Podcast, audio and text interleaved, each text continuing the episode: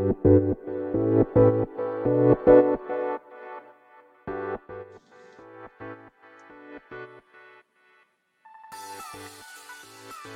い、始まりました。本を読んでは独り言ラジオ。私、変な髪型をしたポンコツ薬剤師こと町田和俊でございます。はい、というわけでですね、今日も、えー、読んだんだか読んでいないんだか、積んだんだか積んでいないんだかですね、まあそういった本たちの中からですね、まあ一冊紹介しながら、はい、えー、まあゆるりと語っていきたいと思います。はい。というわけでですね、今日紹介する本はですね、はい。人と、人との快適距離。パーソナルスペースとは何かという本でございます。こちら NHK ブックスですね。はい。そして、えー、こちらは、1990年ですね。90年にの10月20日第1釣り発行となっております。はい。こちらの本、著者はですね、えー、渋谷正蔵さん。はい。山梨医科大学教授となってますね。はい。えー、こちらの本をですね、まあ、なぜ手に取ったかというとですね、まあ私、なんとなくなんですけど、まあなんだろうな。まあ、人にもこう縄張りみたいのがあるんじゃないかと思った、自分の中でですね、考えたことがあったんですね。はい。まあ、縄張りというか、特にその、なんて言うんですよ、新、せあの考えの縄張りとでも言いましょうか。なんかあんまりいい響きじゃないです。いい響きじゃないですか、こうね。まあ、あんまいい表現じゃないのかもしれないですけど。まあ、人がこう怒ったりとかですね。何かこう、うん、なんだろうな、居づらさとか、生きづらさみたいなのを感じるときにですね、何かその人本来、その人が持っている、まあ、思考、考えとかですね、に何かこう、縄張りみたいのがあってですね、まあ、そこをですね、まあ、他者、もしくは、まあ、世間の情報とかそういったものからですね、そう犯された、侵食された時にですね、まあ、人は何か生きづらさを感じたりするんじゃないかななんて思ったりしまして、はい。で、まあなんかこう、縄張りみたいなことをですね、ちょっとこう、そういう本ないかなと思ってですね、まあまた Amazon で調べた時期があったんですね。で、そ、そしてこの本はですね、まあ先ほど紹介したように1990年ですから、えー、に出た本ですから、まあかなり古い本なんですけれども、えー、Amazon の方でですね、えー、古本でまあ多分かなり安かったと思いますね。私が買う本は大体こう、なんだろう、一桁、二桁みたいな本も結構多くてですね。はい。なので、こちらの方もこう帯がついてないんですけれども、はい。ということで、まあ、この本、まあ、縄張りというところから、まあ、なんか、なんとなくパーソナルスペースみたいなですね。まあ、そういう話がヒットして、まあ、検索結果のですね、ヒットして買ったという、まあ、背景がございます。はい。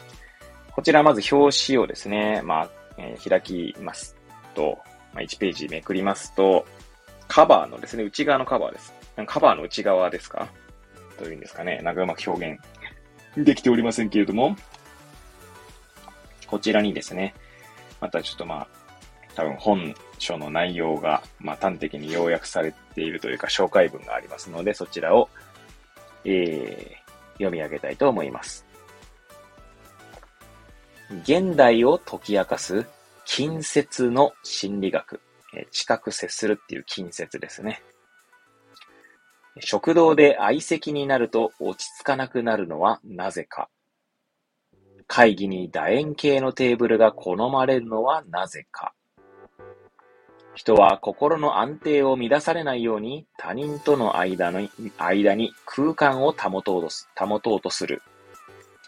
パーソナルスペースと呼ばれるこの空間は、その場の心理状態や人間関係によって形を変え、快適な距離が選択される。目に見えないパーソナルスペースの不思議な作用を分析し、超過密社会に生きる現代人の行動特性を捉える。はい、と書いてありますね。これ1990年の本なんですけど、超過密社会、ね、っていう言葉がありますね。はい。いやー、まだこれもですね、買って積んである本で読んでないんですけどもね。はい。まあ、ちなみに、目次ですかね。目次の文言を読んでいきたいと思います。あ、その前にこの本はですね、えー、全部で、えー、参考文献、引用文献も合わせてにはなりますが、249ページですね。はい。の、えー、本になっております。はい。では、目次の、えー、そうですね。こちらも、込み出しですかね。もう書いてあるんですが、えー、ちょっと、込み出しも今日は紹介していますかね。はい。ちなみに全部で1、2、3、4、5、6、7、8、8章で、えー、8つの章で構成されております。はい。まず第1章ですね。パーソナルスペースの発見。込み出しがですね、5つあ、5つありまして、暗黙の干渉体としてのパーソナルスペース。パーソナルスペースの大きさ。パーソナルスペース研究の誕生と成長。パーソナルスペースの定義。パーソナルスペースと性格。はい。えー、第2章はですね、縄張りのパワー。えー、込み出しですね。場所の確保と縄張り。グループの縄張り。座席の縄張り。はい。縄張りが出てきましたね。はい。そして、えー、3章ですね。ね。快適に他人と付き合う。はい。込み出しがですね。日常生活の中の距離帯。えー、前後左右情報の空間と人間関係。好き嫌いを伝える。男と女。はい。4章はですね。子供のパーソナルスペース。母と子の間。自らのパーソナルスペースの形成。交友関係の成立。パーソナルスペースの発達的意味。はい。第5章。人付き合いの秘訣。えー、本音を知る手がかり。取引の道具。手助けを促す距離。はい。えー、第6章。パーソナルスペースの異常。えー、他人の接近に過剰、あ、過敏な人。自分自身の体のイメージ。人との距離を調整する化粧と衣服。制服が人間を変える。粗暴な人の空間は大きい。治療効果とパーソナルスペースの変化。はい。えー、第7章が生活空間の病。空間欠乏シンドローム。狭さが人間を変えていく。えー、対比シンドローム。はい。そして第8章。住空間、住む、住む空間ですね。の病。えー、セカンドハウスシンドローム。えー、住まいの病。縄張りの病。はい。という形でですね、込み出しも一緒に、えー、紹介してみましたけれども、いや、結構ですね、面白そうですね、やっぱりね。途中ね、縄張りという言葉も出てきましたね。はい。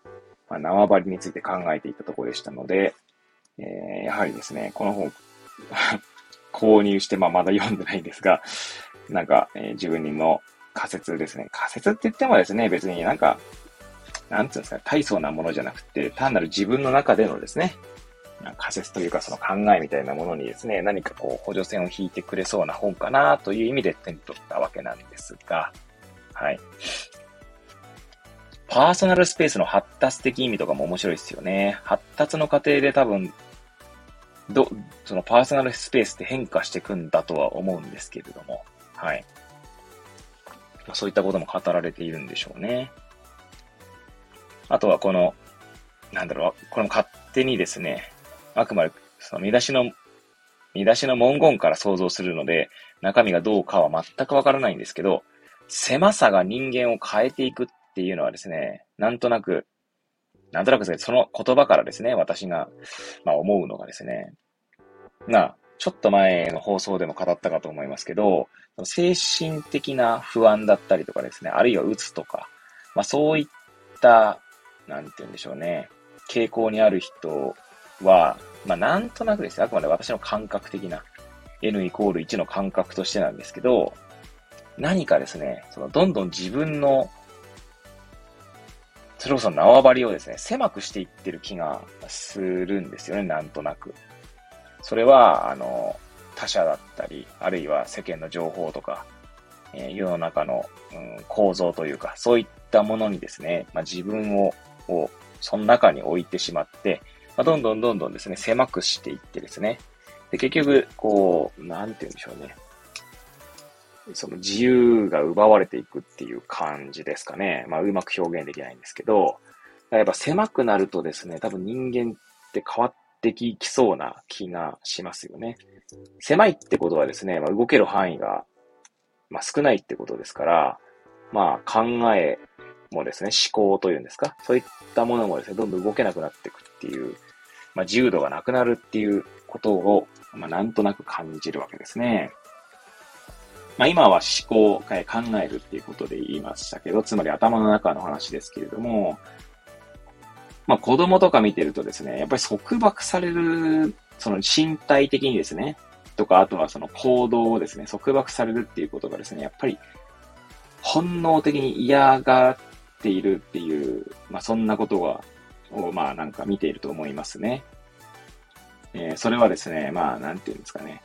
まあ、まだ抱っこできるほど小さい時にですね、まあ、なんかこう、その抱っこして、その窮屈になってくると動くとかね、そういったことだったりとか、あとはですね、うんと、行動って意味ではですね、ま、例えば、うちの5歳の娘はですね、まあ、なんて言うんでしょう、食べている最中に結構立ち上がったりとかですね、まあ歩き出したりとかするんですけど、まあそれをですね、まあ、立ち上がらないようにってことでですね、まあなん、なんとかこう、なんて言うんでしょうね、色、手を変え、手を変え、品を変え、言葉を変え、えー、アプローチの仕方を変えとかいろいろやっているんですけど、そうやってこの行動を制限されるということがやっぱ嫌なんだと思うんですよね、本能的にね。